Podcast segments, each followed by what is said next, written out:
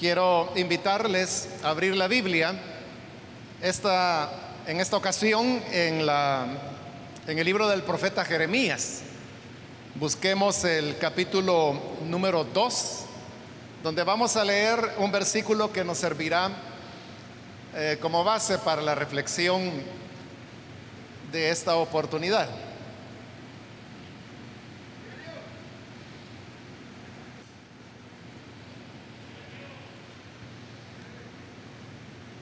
Bien, leamos entonces la palabra del Señor en Jeremías capítulo 2, el versículo 19, que nos dice, tu maldad te castigará, tu infidelidad te recriminará. Ponte a pensar cuán malo y amargo es abandonar al Señor tu Dios y no sentir temor de mí. Afirme el Señor, el Señor Todopoderoso. Amén. Solo eso leemos, hermanos. Pueden tomar sus asientos, por favor.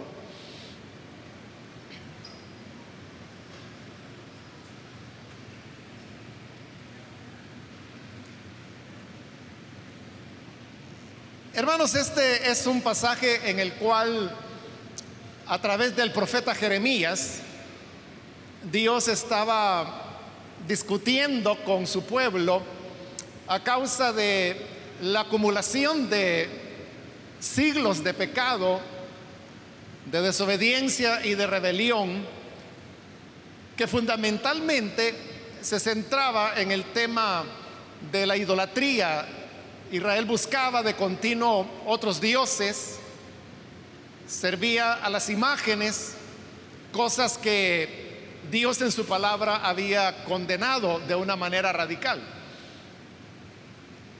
Y a pesar que en todo tiempo Dios estuvo enviando profetas que les hicieran ver lo mal de sus caminos, el pueblo se mostraba siempre empecinado y rebelde en continuar haciendo el mal. Así es como llegamos a este capítulo y particularmente al versículo que hemos leído, en el cual Dios está exponiéndole a Israel algunas verdades universales, pero también inquebrantables de cómo el pecado actúa. En primer lugar, el versículo dice, tu maldad te castigará. El universo en el cual nosotros vivimos, y con universo me estoy refiriendo tanto al visible como el invisible, está regido por leyes y principios que Dios ha establecido en su palabra. Una de, esas leyes podemos resumirla en, las palabras que también la Biblia dice cuando expresa que todo lo que el hombre siembra, lo cosecha. Es decir, en el universo en el que nos movemos, y esto no importa si una persona es creyente o no, si es cristiano o es ateo, si es una persona espiritual o materialista, no hay distinción porque estamos diciendo que son principios universales. Y esto significa que las cosas serán así en cualquier lugar, con cualquier persona y en cualquier época. Todo lo que el hombre hace lo cosechará. Y a eso es a lo que se refiere esta primera frase del versículo 19, cuando dice, tu maldad te castigará. Es decir, que cuando el hombre actúa sobre la base de, su inclinación pecaminosa, de sus pasiones y de su maldad, lo que está haciendo es eh, construyendo las condiciones que habrán de darle el golpe de regreso a Él. En la Biblia nosotros tenemos un ejemplo en el libro de Esther. Esther es un libro pequeño, usted lo puede encontrar antes del libro de Job, y ahí se nos cuenta la historia de, un hombre que se llamaba Amán, el cual eh, odiaba a un judío que tenía por nombre Mardoqueo.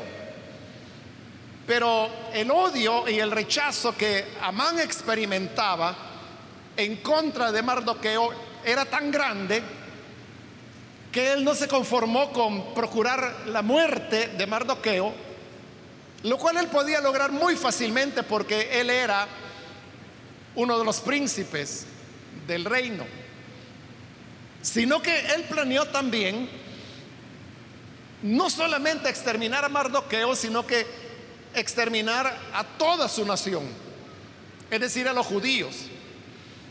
Y en los preparativos para esta matanza, él mandó a construir una horca donde él planeaba colgar a Mardoqueo, pero dice el libro de Esther que esta era una horca de 50 metros de altura. Obviamente que una persona que fuera descolgada y ahogada, ahorcada más bien, de una altura semejante, pues tendría una muerte desastrosa. Lo sorprendente, hermano, es que cuando se estaba ya cerca de, de realizar este ahorcamiento, se produjo una serie de acontecimientos que hicieron que Amán perdiera todo el favor y la gracia que él tenía delante del rey. Y el rey, profundamente disgustado, mandó a ahorcarlo en la misma horca que él había preparado para Mardoqueo. Y fue él el que tuvo que ser colgado en esa horca enorme que él mismo había concebido dentro de su odio. Esta historia, que como le digo, usted la puede encontrar ahí en el libro de Esther, es un ejemplo de cómo lo que termina destruyendo y castigando a las personas es su propia maldad.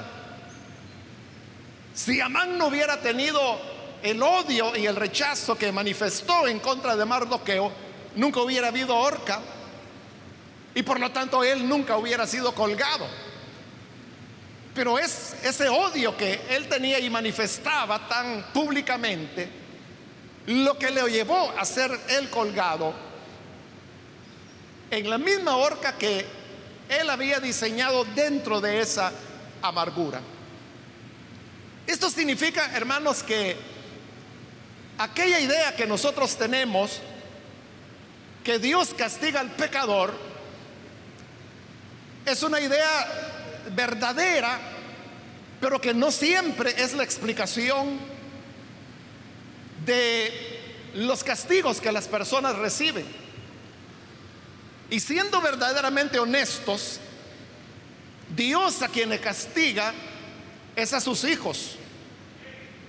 Porque el castigo de Dios lo que busca es precisamente que sus hijos, su pueblo, no vaya a cosechar las consecuencias de la propia maldad que ese hijo desobediente o hija desobediente pudiera tener. La mayor parte de veces lo que castiga a las personas es su propio pecado. Por eso es que dice ahí el versículo, tu maldad te castigará. O sea, Dios no está diciendo, yo te voy a castigar.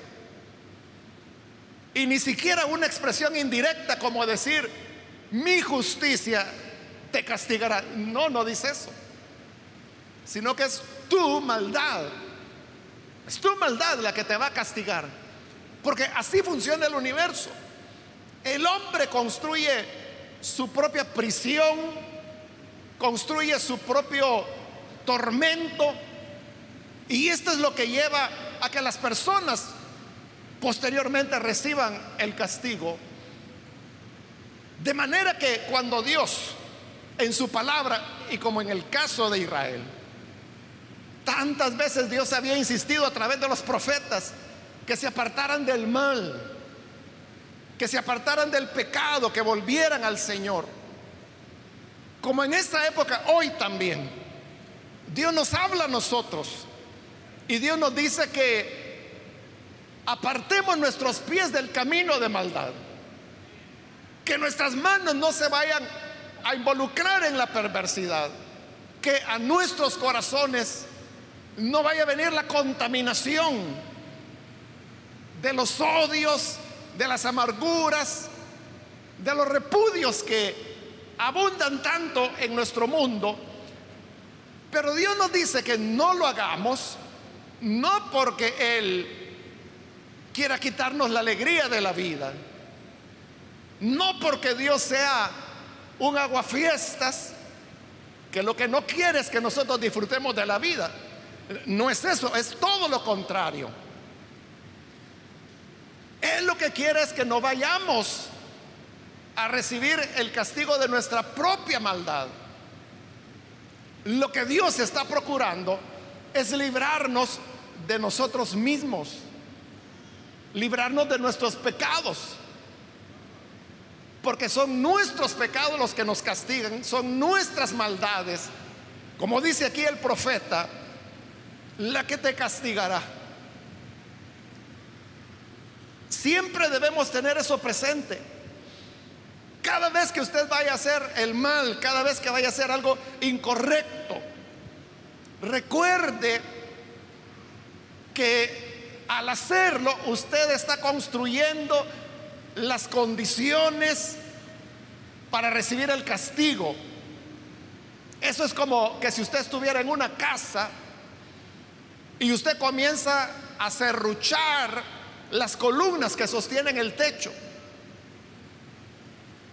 Al hacerlo, usted mismo es el que va a provocar que el techo le caiga encima y lo aplaste. Y eso es lo que hace la maldad y el pecado, que son nuestras rebeliones la que nos castigan. Pero el versículo 19 continúa y dice el Señor esto tu infidelidad te recriminará. Esto de, recriminar, hermanos, es cuando se llama la atención a una persona sobre algo que está haciendo incorrectamente. Si usted es padre de familia o madre de familia y sucede que su hijo o su hija hace algo incorrecto o algo que usted le ha dicho que no debe hacer. Cuando usted le llama la atención a este hijo o a esta hija y le dice, e-, eso no está bien por esta y esta razón, ahí lo que usted está haciendo es que lo está recriminando. Le está haciendo ver el mal que ha cometido. Pero el Señor dice acá que es tu infidelidad la que te recriminará. Muchas veces, hermanos, ni siquiera es la palabra de Dios la que está diciéndole al ser humano lo que es correcto o lo que es incorrecto. Claro, eso la palabra de Dios lo hace y lo hace muy bien. Pero no todas las personas están al alcance de la palabra de Dios. Porque no todas las personas, eh, por ejemplo, leen la Biblia yo creo, hermanos, que ahora estamos en una época cuando difícilmente uno encontraría una casa en El Salvador que no tenga, aunque sea un folleto de la palabra de Dios.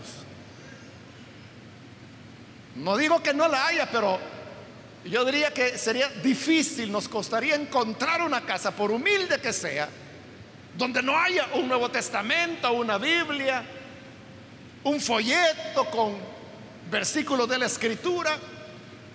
La Biblia está en todos lados, pero no todas las personas tienen la voluntad de leerla y quienes la leen, no todos tienen la voluntad de escuchar lo que ella dice.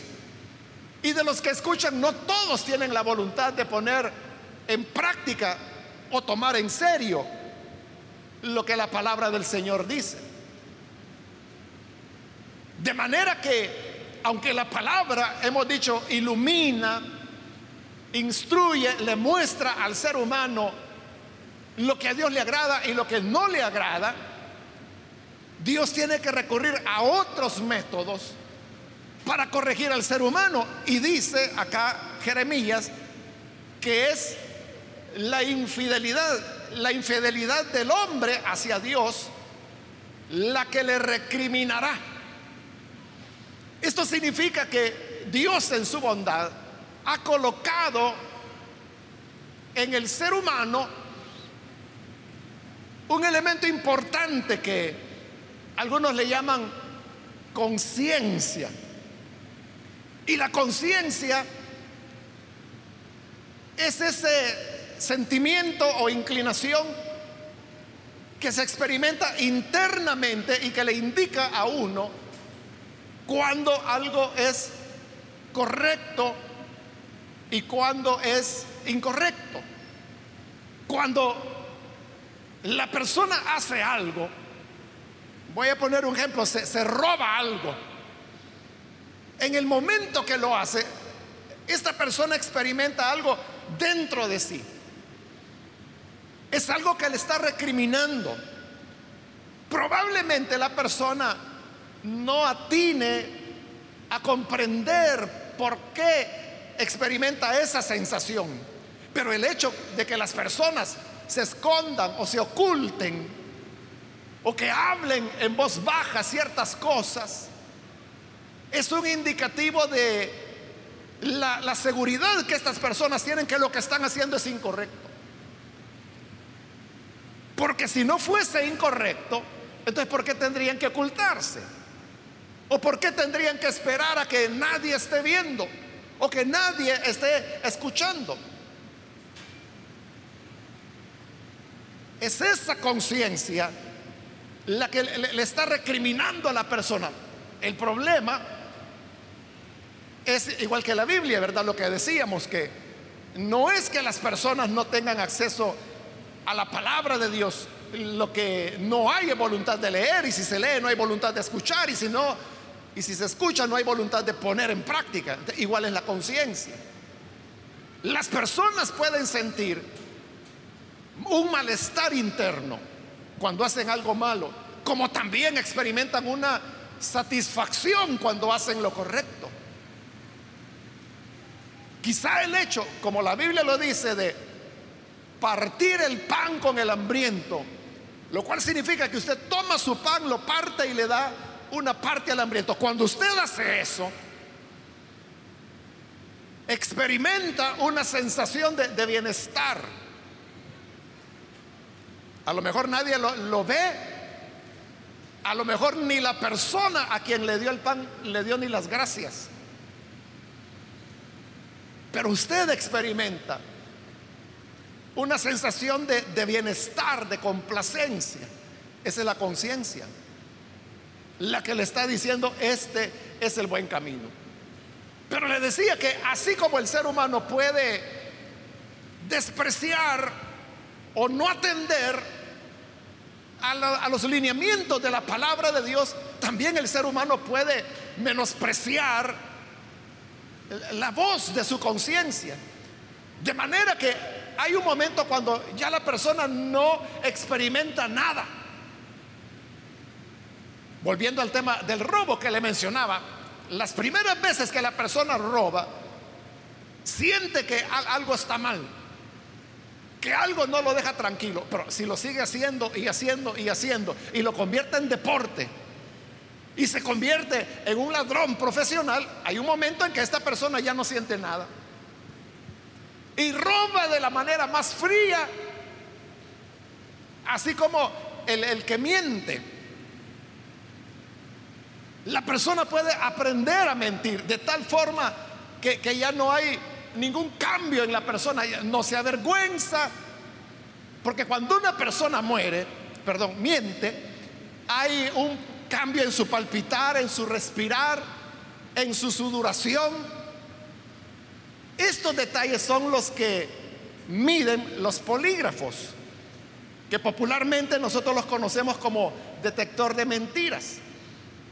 lo que mide son las alteraciones fisiológicas que una persona tiene cuando miente.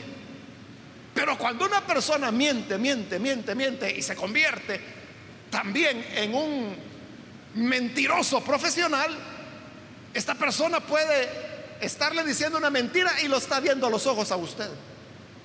Y no se avergüenza y no se le altera el, pulso, no se le altera el corazón, ni la respiración, ni la sudoración, nada está tan campante como que si estuviera diciendo la más grande verdad y está mintiendo. Por eso es que hay personas que pueden burlar a los polígrafos, porque ya se volvieron insensibles a su conciencia. Por eso es que nosotros debemos ser sabios y recordar estas palabras del profeta cuando dice, tu infidelidad te recriminará y al sentir ese malestar, ese señalamiento, esa sensación que a veces experimenta de que como que todo mundo lo está viendo a uno, como que todo mundo sabe que uno es el culpable o uno es el que hizo tal o cual cosa. Ahí es donde tenemos que ser sabios. Y si nuestra infidelidad, si nuestro desvío nos está recriminando, ahí es el momento de parar y de venir delante de Dios y decir, estoy haciendo mal, perdóname. Y Dios que es grande en misericordia, siempre extenderá su bondad y su amor hacia nosotros para restaurarnos y levantarnos una y otra vez y todas las veces que sean necesarias.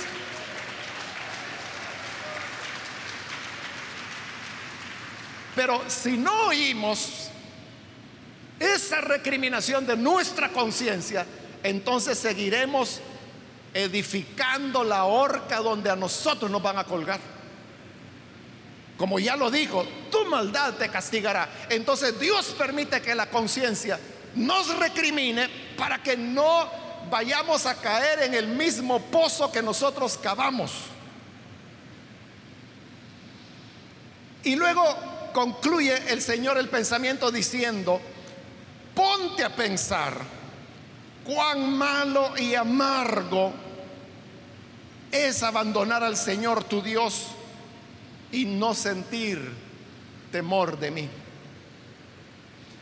Todo esto, hermanos, que hemos mencionado, nos lleva entonces a la conclusión de que verdaderamente cuando el ser humano se aleja de Dios, no es que la persona va a comenzar a vivir. Porque puede ser que por alguna razón alguien se encuentre, por ejemplo, en la iglesia. Quizá porque era menor de edad y los padres lo llevaran a la iglesia. Llegan a los 18, 19 años y se encuentran que están en una iglesia, pero luego se dan cuenta que hay un mundo afuera, que sus amigos de colegio o de universidad salen a, a tomar, que van a la playa, que usan drogas. Y entonces puede llegar un momento en que ese joven dice, bueno, yo aquí en la iglesia, ¿qué estoy haciendo en medio de toda esta gente? Cuando mis amigos andan disfrutando, riéndose, y como vienen las justificaciones, entonces, ¿qué tiene de malo que salga con, mis amigos? ¿Es malo tener amigos? Tener amigos no es malo, pero todo depende el tipo de amigo que uno tiene. Porque los amigos terminan influyendo en nosotros más de lo que consideramos y más de lo que creemos que está ocurriendo. Entonces, ¿qué sucede? Que la persona Puede llegar un día en que se cansa y dice, no, yo no voy a estar desperdiciando mi juventud aquí en la iglesia. Yo voy a ir a gozar igual que mis amigos, mis amigos. Y un día finalmente se va. Y como se dice popularmente en el vocabulario evangélico, se va al mundo. Y esta persona podría decir, hoy sí voy a, a disfrutar la vida, hoy sí voy a sacarle provecho a mi juventud. Eso es lo que piensa la persona. Pero el Señor lo que dice es, ponte a pensar cuán malo y amargo es abandonar al Señor, tu Dios, y no sentir temor de Él. No es una alegría, no es una liberación. Eso no es ir a gozar de la vida, sino que esto es ir, como lo dice el Señor, a lo malo, a la amargura, porque todos los que siguieron el camino de alejarse de Dios, a nadie le fue bien. A nadie. Pero los que se mantuvieron fieles. Y a veces estas personas que se alejan vuelven como ovejas descarriadas. El Señor las trae de regreso a la congregación. Y cuando regresan se sorprenden y dicen, si aquella diaconisa viejita todavía está allá. Y ve aquella, eh, si aquella era la niña cuando yo estaba acá, miren qué muchachonas hizo ya. Y aquel, mire, el diácono, aquel que era el que me regañaba, ahí está el viejito. Este viene como el hijo pródigo, pobre, en harapos, quizá enfermo.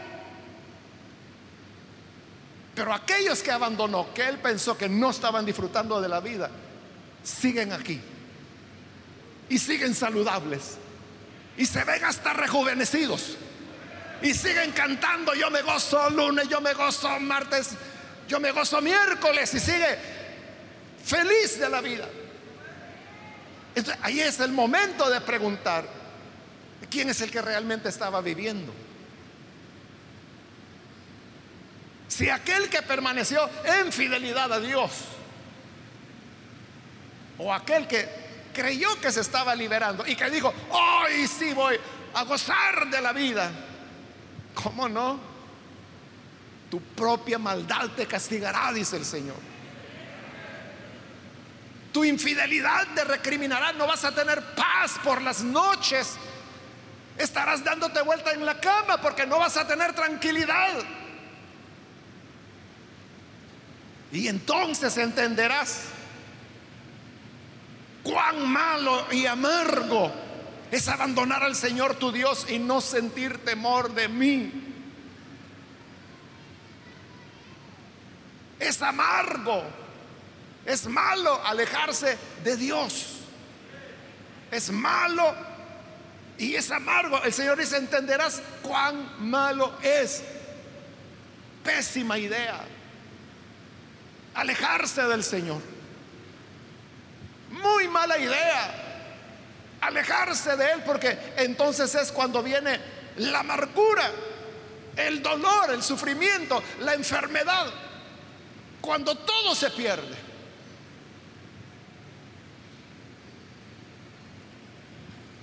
Hace años, hermanos, cuando la iglesia comenzaba, los que éramos jóvenes en esa oportunidad hacíamos diversas actividades de jóvenes y yo recuerdo que los sábados por la tarde eh, se acostumbraban unas reuniones de los jóvenes de esa época que no eran muchos, unos 20, 25, algo así.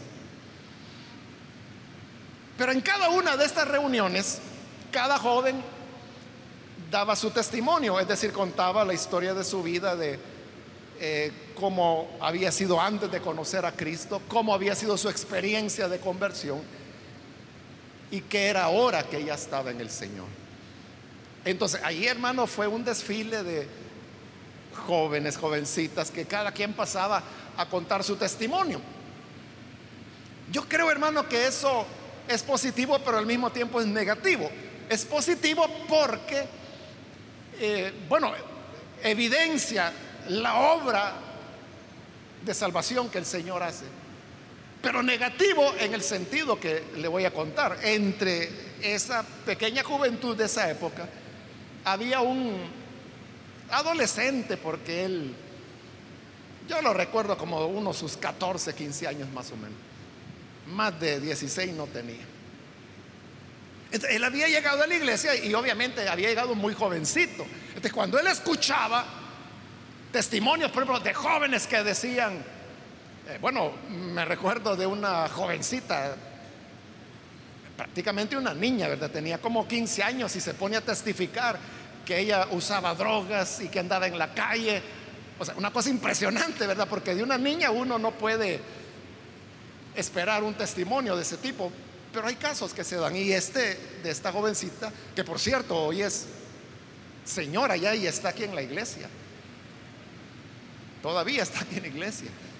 Eh, impresiona, ¿verdad? Cuando uno oye un caso tan dramático. Entonces, el problema con este jovencito es que oía estos testimonios duros, digamos.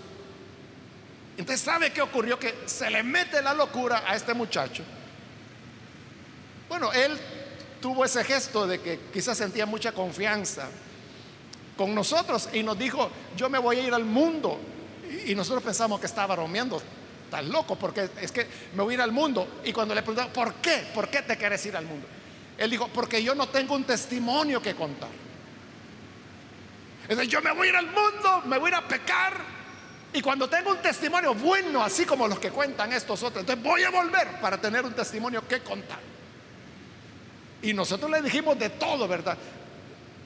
Tu testimonio es ese que el Señor te guardó, que no has tenido que andar enfangado. Eso es lo que debes contar y de eso te tienes que sentir orgulloso. Bueno, insistimos, pero no quiso escuchar.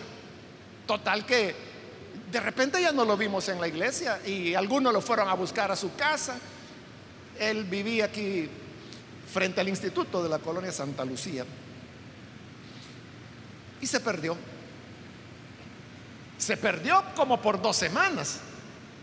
Como a las dos semanas oímos que se había ido a meter a saber a dónde y le habían metido un navajazo que le habían sacado los intestinos. Total de que estaba en el hospital y algunos muchachos lo fueron a ver y pues ahí estaba no sé cuántas puntadas a doble hilo le habían metido. Parecía zipper el estómago. Feliz ya, ya contento con el testimonio que puedes contar, que te iban a matar por andar de cabeza dura. ¿De qué necesidad hay, hermano, de que uno tenga que ir a comprobar, como dice el Señor, cuán malo y amargo es alejarte de mí? Es que nunca será bueno, nunca será positivo. Y yo termino, hermano, solamente leyéndole una vez más el versículo. Tu maldad te castigará, tu infidelidad te recriminará. Ponte a pensar cuán malo y amargo es abandonar al Señor tu Dios y no sentir temor de mí. Pero cuán grande la misericordia de Dios que cuando venimos a Él nos perdona y nos salva.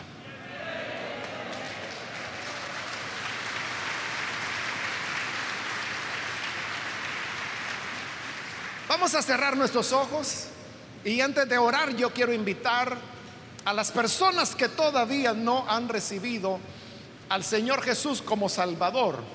Pero si usted ha escuchado la palabra y se ha dado cuenta que si el Señor no nos lava de nuestros pecados, nuestras maldades nos terminarán castigando. Pero si hay alguien que hoy quiere el perdón, yo invito para que allí en el lugar donde está se ponga en pie. Con toda confianza yo le animo, le invito para que pueda recibir al Hijo de Dios. Allí en el lugar donde está, solo póngase en pie y con todo gusto oraremos por usted. Cualquier amigo o amiga que necesita venir, que usted reconoce esa voz de la conciencia que le ha recriminado muchas veces, que le ha hecho sentir que estaba mal lo que hacía, pero usted siguió adelante. Pero hoy Cristo quiere perdonarle.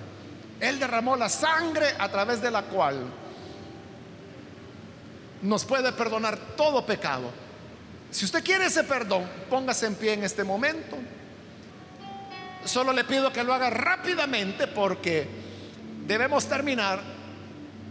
Pero si quiere recibir al Hijo de Dios, póngase en pie. Si se encuentra en la parte de arriba, también puede ponerse de pie en el lugar donde se encuentra. No es necesario que pase al frente, sino que ahí donde está, póngase en pie. Y con gusto vamos a orar por usted. O si hay algún hermano que necesita reconciliarse con el Señor.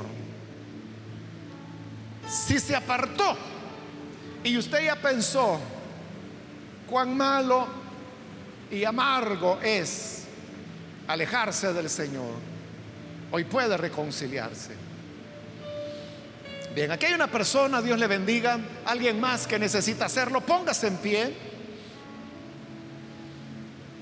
Y con gusto vamos a orar por usted. Aquí hay otra persona más, Dios la bendiga. Alguien más que necesita hacerlo. Puede ponerse en pie en este momento. Ya sea que es primera vez que viene al Señor. O si necesita reconciliarse Hoy es el momento, puede ponerse en pie y con gusto vamos a orar por usted. Voy a terminar la invitación en este momento, pero si hay alguien más, aproveche este último llamado que estoy haciendo para que podamos orar por usted. ¿Hay alguien más? Oremos entonces al Señor. Padre, gracias te damos por cada persona que está en este lugar y que hoy abre su corazón a ti por primera vez o aquellos que se reconcilian.